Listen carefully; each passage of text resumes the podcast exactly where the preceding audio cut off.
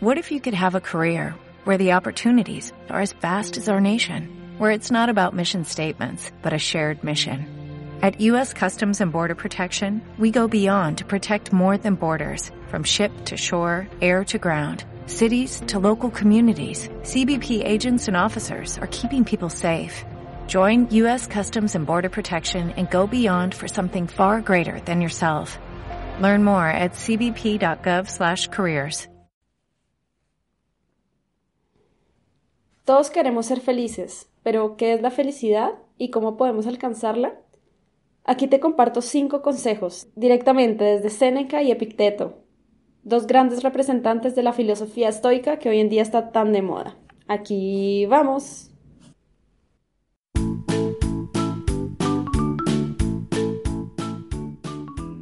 ¿Quieres ver a tus hijos desarrollar su máximo potencial? Que encuentren sus talentos y que hagan lo que vinieron a hacer al mundo? ¿Temes que el colegio o la sociedad les quite su autenticidad o su creatividad? ¿Quieres algo mejor para ellos? Pues no estás solo y la educación alternativa fue hecha para ti. Así que bienvenido al club. Aquí compartiremos los conceptos, innovaciones y experiencias de los que ya recorren este camino. Espero que te guste. El primer consejo para alcanzar la felicidad es que no debemos seguir al pueblo. Seneca dice, es tan difícil conseguir una vida feliz que todo el mundo se aparta de ella tanto más lejos cuanto más impetuosamente se lanza a ella, si se equivoca de camino.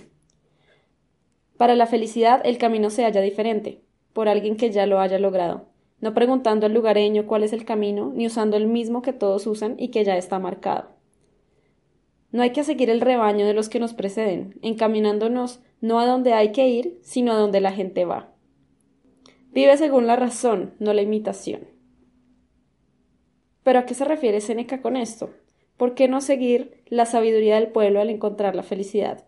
Séneca cree que todos buscamos la felicidad, sin embargo no siempre buscamos en el lugar adecuado.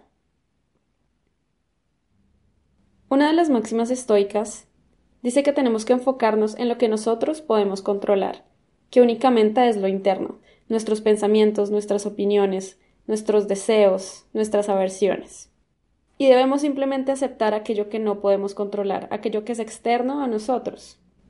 Entonces, de acuerdo a esto, la felicidad siempre está en lo interno, nunca en lo externo, que es donde el pueblo y la mayoría de las personas normalmente busca la felicidad. Generalmente nos dicen que la felicidad está en las cosas externas y pensamos, cuando tenga un carro voy a ser feliz, pero cuando tenemos el carro a los tres meses nos acostumbramos y ya queremos algo más grande, un mejor carro o una casa.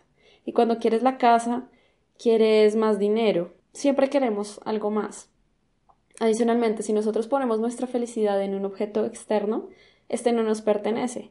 Puede ser que no lo roben, puede ser que alguien llegue y lo rompa, le haga daño, y cualquier cosa que le pase a ese objeto en el que nosotros depositamos nuestra felicidad va a afectarnos y nos va a hacer tristes en caso de que algo le suceda, algo que no está en nuestro control. Por lo tanto, si ponemos nuestra felicidad en un objeto externo como un carro, una casa o mucho dinero, tarde o temprano nos vamos a sentir tristes y frustrados porque el mundo es un vaivén. El mundo es un ciclo. El mundo sigue la ley natural del ritmo, está en constante cambio. La economía sube y la economía baja. Nosotros tenemos días en que nos sentimos más felices y más tristes, días en que nos sentimos con más energía o menos energía. La gente nace y la gente muere. Y de esa misma forma, el mundo está en constante cambio. Entonces, ¿cómo podemos hacer para que el mundo deje de zarandearnos? Para permanecer en un estado de tranquilidad constante a través de todos estos cambios? Y la respuesta es de nuevo que la felicidad está en lo interno, nunca en lo externo. Entonces, siguiendo con nuestra búsqueda de la felicidad en lo externo, también hay personas que buscan la felicidad en otras personas, en tu esposa, en tus hijos, en tus amigos.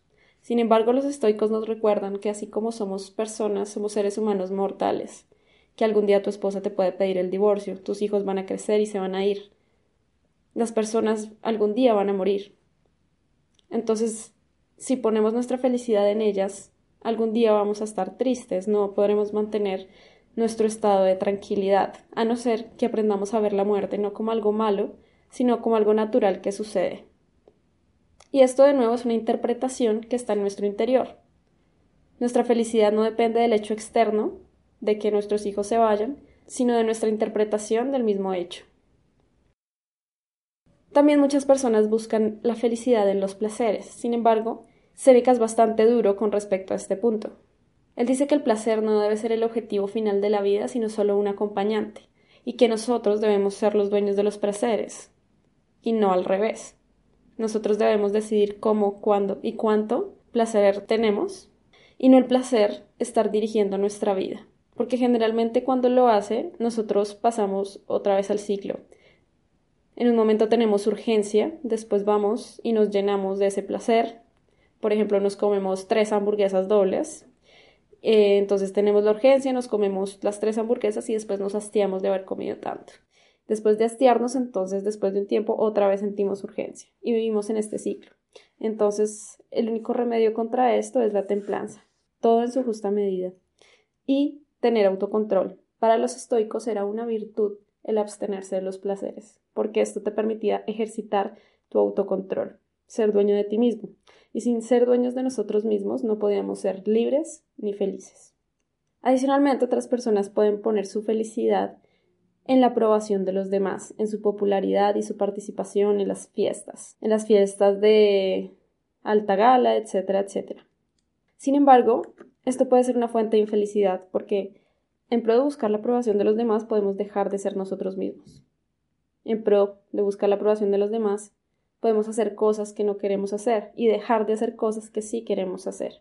Y en el momento en que dejamos de ser fieles a nosotros mismos, eso nos genera una infelicidad interna, además de un posible problema de autoestima.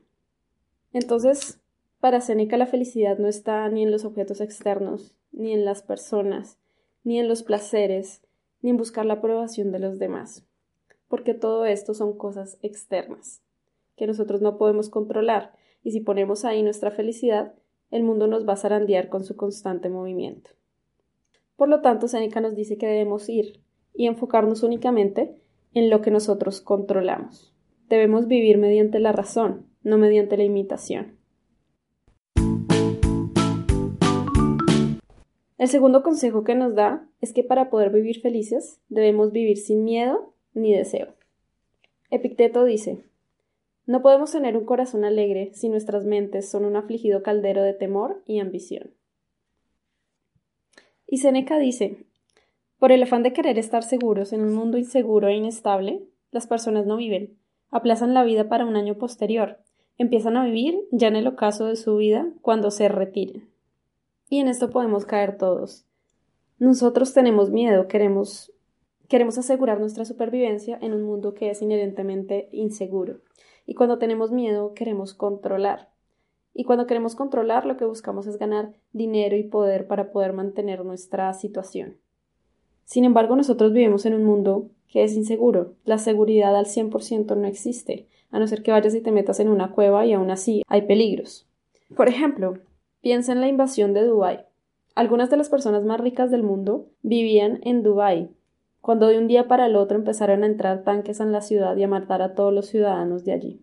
Supuestamente ellos tenían todo arreglado y tenían seguridad, pero aún así llegó la invasión y todos esos millones no les sirvieron de mucho. Entonces, ni el dinero ni el poder te puede dar un 100% de seguridad, porque no controlamos el mundo exterior así pretendamos hacerlo con dinero o con poder. No es posible. Entonces, de nuevo, la única forma de mantener nuestra tranquilidad interna y nuestra felicidad es de forma interna. Lo que a nosotros más miedo nos da no son los acontecimientos externos. Lo que nos da miedo es no poder lidiar con ello, no saber cómo afrontar esas situaciones. No nos da miedo irnos solos de viaje a un país extraño donde se abre otra lengua. Lo que nos da miedo es no poder manejar esa situación, no poder comunicarnos con los demás, no poder pedir ayuda, etcétera, etcétera. Y entonces la mejor manera de eliminar este miedo es mediante el completo desapego de nuestro cuerpo y de nuestra propia vida, enfocarnos únicamente en lo que nosotros sí podemos controlar. Para los estoicos, la verdadera libertad está en la completa indiferencia frente a la suerte. Que te pase lo que te pase, tú puedas mantener tu tranquilidad. Nadie es capaz de quitarte tus pensamientos, tu actitud frente a cualquier situación. La sensación de seguridad para poder estar felices y contentos no proviene del mundo externo, no proviene de que no hayan amenazas externas, de que no haya ladrones en las calles, de que no haya perros que te puedan morder. La seguridad no depende de que no haya riesgos externos, sino de que tú sepas en tu interior que pase lo que pase, podrás manejarlo y podrás mantener tu virtud y tu honor, que es lo que los estoicos más valoran. De nuevo, la sensación de seguridad no está en lo externo, nunca en lo externo, siempre en lo interno. Con respecto a esto es importante no sobreproteger a los niños. Muchas veces los papás quisieran meter a los niños dentro de una burbuja para que nada malo les pase, para que pues, se puedan sentir seguros y tranquilos. Sin embargo, esta sensación de seguridad y tranquilidad no proviene de la falta de amenazas externas, sino proviene de que el niño se dé cuenta y entienda de que pase lo que pase, él podrá manejarlo. Y de que poco a poco, al enfrentarse a los obstáculos, él vaya desarrollando las habilidades necesarias para enfrentar el mundo, y de esta forma él se va a sentir seguro frente a él. Porque si nunca se enfrenta a nada, en el momento en que explote la burbuja y que deba salir al mundo real, no va, no va a haber desarrollado ninguna habilidad, y ahí sí que se va a sentir completamente inseguro frente al mundo. Adicionalmente, los estoicos dicen que debemos vivir sin deseo, pero sin deseo en la medida en que este deseo nos genere frustración o ansiedad por no obtener aquello que deseamos, que es externo. No es que no podamos querer cosas para nosotros, pero es no condicionar nuestra felicidad actual a la consecución de esas cosas, porque entonces siempre vamos a estar postergando nuestra felicidad para un futuro incierto. Adicionalmente, si nosotros deseamos algo externo que puede estar fuera de nuestro control que nos puede llevar a hacer cosas que no queremos hacer o dejar de hacer cosas que queremos hacer, entonces esto va a limitar nuestra libertad y por lo tanto no sería deseable.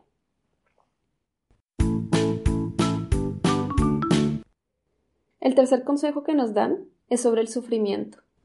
Nosotros no sufrimos por las cosas en sí, sino por la interpretación que le damos a las cosas. Y es muy importante que nosotros aprendamos a distinguir los hechos de las interpretaciones. Por ejemplo, tu hijo puede llegar llorando porque sacó un 6 en un examen y por lo tanto cree que es tonto. Hay que separar el hecho, que es la nota del examen, sacó 6, de la interpretación, que es que él es un tonto. Así que para eliminar el sufrimiento, no hay que eliminar los obstáculos, porque esto es imposible. Los obstáculos y las caídas siempre van a estar en nuestra vida. Los niños siempre se van a ver enfrentados al rechazo o al fracaso, por ejemplo. Estas pueden ser experiencias dolorosa según nosotras, según como nosotros lo manejemos. Lo que a nosotros en realidad nos hace sufrir no es que una persona nos diga que no, no es el rechazo, sino es la interpretación de ese hecho, el sentirnos inferiores porque nos digan que no. Por ejemplo, cuando un muchacho invita a bailar a una muchacha y la muchacha le dice que no. Él no tiene ninguna razón por la cual sufrir, en realidad no ha pasado nada grave ni nada malo. El hecho es que la muchacha le dijo que no, una interpretación de ello puede ser que, que él se sienta inadecuado, que se sienta feo, que, que se sienta avergonzado frente a los demás, que se sienta que su valía se ha disminuido porque la otra persona ha dicho que no. Todas estas son malas interpretaciones frente al hecho. Lo mismo, por ejemplo, si tu hijo pierde un partido de fútbol, se ha esforzado mucho, ha practicado y aún así perdieron el, el, partido de fútbol. En realidad no ha pasado nada malo. El hecho es que perdieron el partido de fútbol. Eso no quiere decir que él sea un perdedor y lo más importante aquí es que nosotros debemos poner la felicidad siempre en lo interno, nunca en lo externo. La felicidad está en ir a practicar, en ir a practicar y hacer deporte todos los días, en mejorarse constantemente. Para los estoicos la felicidad siempre está en la virtud, en la disciplina, la honestidad, la perseverancia. Bajo este orden de ideas, la felicidad del niño está en ir a las prácticas, y el resultado de los partidos en los que participe le, le debe dar igual. Eso no debe afectar para nada su felicidad. Si no, el mundo nos va a estar zarandeando todo el tiempo. Si ganamos, estamos felices. Si perdemos, estamos tristes. Si todo va bien, estamos felices. Si todo va mal, estamos tristes. La única forma de mantenernos en un estado de tranquilidad constante es enfocarnos únicamente en lo interno, que es lo que podemos controlar. Entonces aquí la felicidad de nuevo nunca está en lo externo, no está en si nos rechazan o no, en si fracasamos o no, no está en el resultado de lo que hacemos. Está en lo único que podemos controlar, que es lo interno, lo que pensamos y lo que hacemos. No depende de ti el que si tú sacas a una muchacha que te diga que sí, quiera bailar contigo. Lo que sí depende de ti es tener el coraje de ir e invitarla a salir. Y si te dice que no, intentarlo con otra. Entonces, nosotros vamos a poder alcanzar la felicidad y eliminar el sufrimiento no cuando eliminemos los obstáculos de nuestra vida, no cuando eliminemos de nuestra vida las personas que nos dicen que no, porque esto es imposible. En nuestra vida siempre se nos van a aparecer obstáculos, personas que nos digan que no, o fracasos, cosas que intentemos hacer y que aún así no funcionen. Siempre va a haber obstáculos en la vida. La forma de ser felices no es eliminar estos obstáculos, sino cambiar la interpretación de los mismos y darnos cuenta de que el fracaso no necesariamente es malo, de que el rechazo no necesariamente es malo, simplemente es. Una persona te dice que no. Simplemente eso significa que la persona te dice que no. Y eso no necesariamente es algo malo. En el momento en que nosotros nos liberamos de la interpretación de que eso es algo malo y que nos hace daño, el sufrimiento se va automáticamente. Eso no nos toca. Y Epicteto lo lleva incluso más lejos. Él dice que en realidad nada malo te puede suceder, porque nosotros somos mucho más que nuestro cuerpo. Y nuestro cuerpo está dentro de las cosas que no podemos controlar. Y ellos viviendo en la época de los romanos, en que había mucha barbarie, Epicteto mismo era un esclavo al que su amo le rompió la pierna. Él no sufría y era feliz porque eliminaba la interpretación y eliminaba el juicio sobre los hechos. ¿Quién dice que el hecho de que le rompan la pierna es algo malo? Simplemente quedó con la pierna rota. Al no darle una mala interpretación y al no creer que debe sufrir por esa causa, simplemente no sufre. Lo que tenemos que hacer es eliminar la interpretación y eliminar el juicio y aceptar las cosas tal cual son, tal cual suceden. Debemos enfocarnos únicamente en lo que depende de nosotros y ser completamente indiferentes frente a la suerte, frente a lo que el mundo nos responda. Muchas veces nosotros sufrimos no por las cosas en sí mismas, sino por las interpretaciones que hacemos de ello. Interpretamos algunas cosas como malas. Si el novio te dejó, es malo. ¿Por qué necesariamente es algo malo eso? No debemos por qué sentirnos tristes por ello. Si un amiguito tuyo se fue a otro país, te pones triste. ¿Por qué? Eso no necesariamente es algo malo.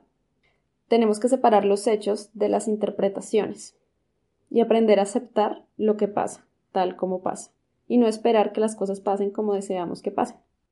Para poder ser felices debemos elevarnos sobre nuestros problemas, debemos elevarnos sobre el vaivén del mundo. Y en ello consiste el cuarto consejo de los estoicos para ser felices, que es la virtud.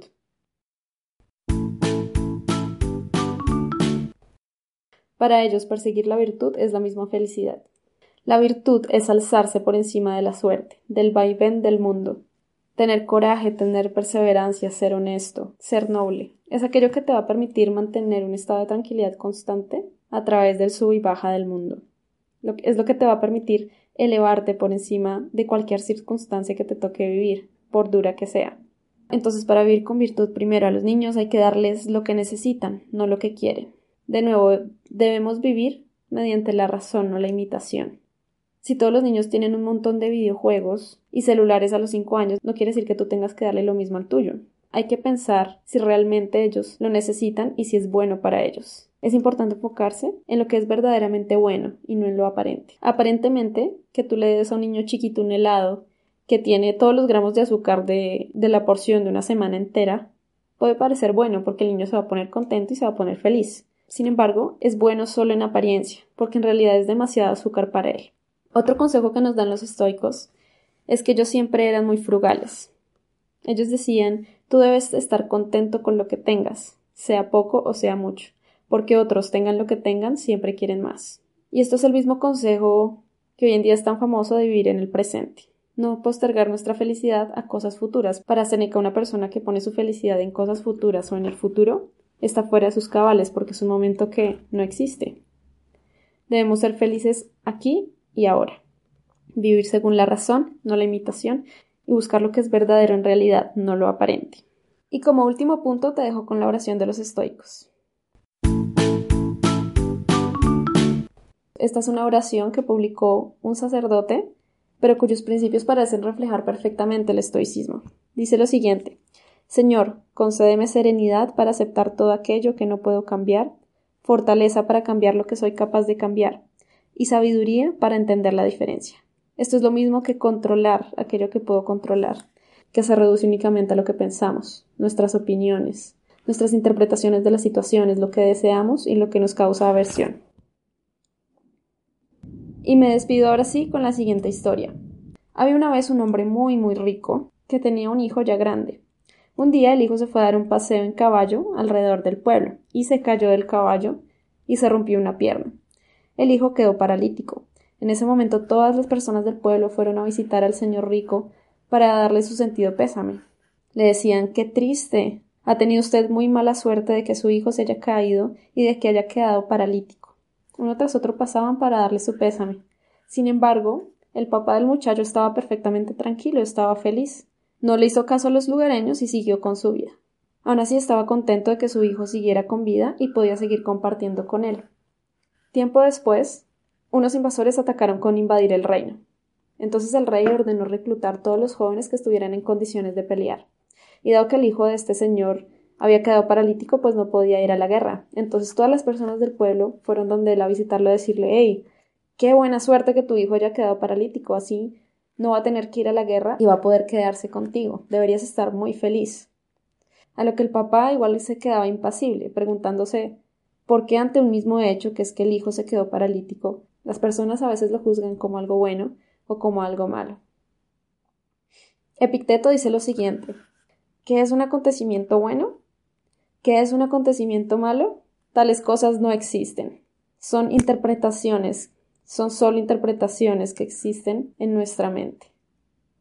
En conclusión, uno de los pilares más importantes de los estoicos es que hay cosas que están fuera de nuestro control y cosas que están en nuestro control.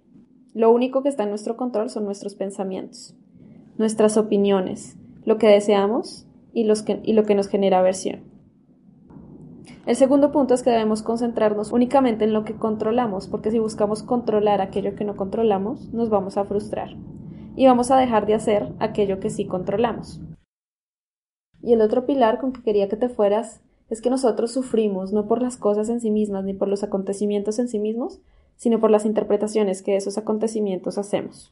Debemos aprender a separar los hechos de nuestras interpretaciones, para así poder mantener un estado de tranquilidad y felicidad continua. Y por último, la virtud.